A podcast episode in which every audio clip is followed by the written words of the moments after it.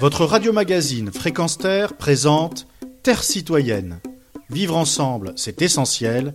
Une chronique animée par Pierre Guelf. Il y a quelques heures, très importante conférence de presse de l'infectiologue français Didier Raoult annonçant que l'hydroxychloroquine fonctionne de manière très efficace pour combattre le virus. En six jours, trois quarts de ces patients n'étaient plus porteurs du virus.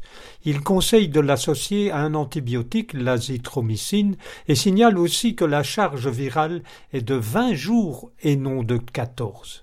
Naguère, ce spécialiste et son équipe ont été à la pointe du traitement pour le sida.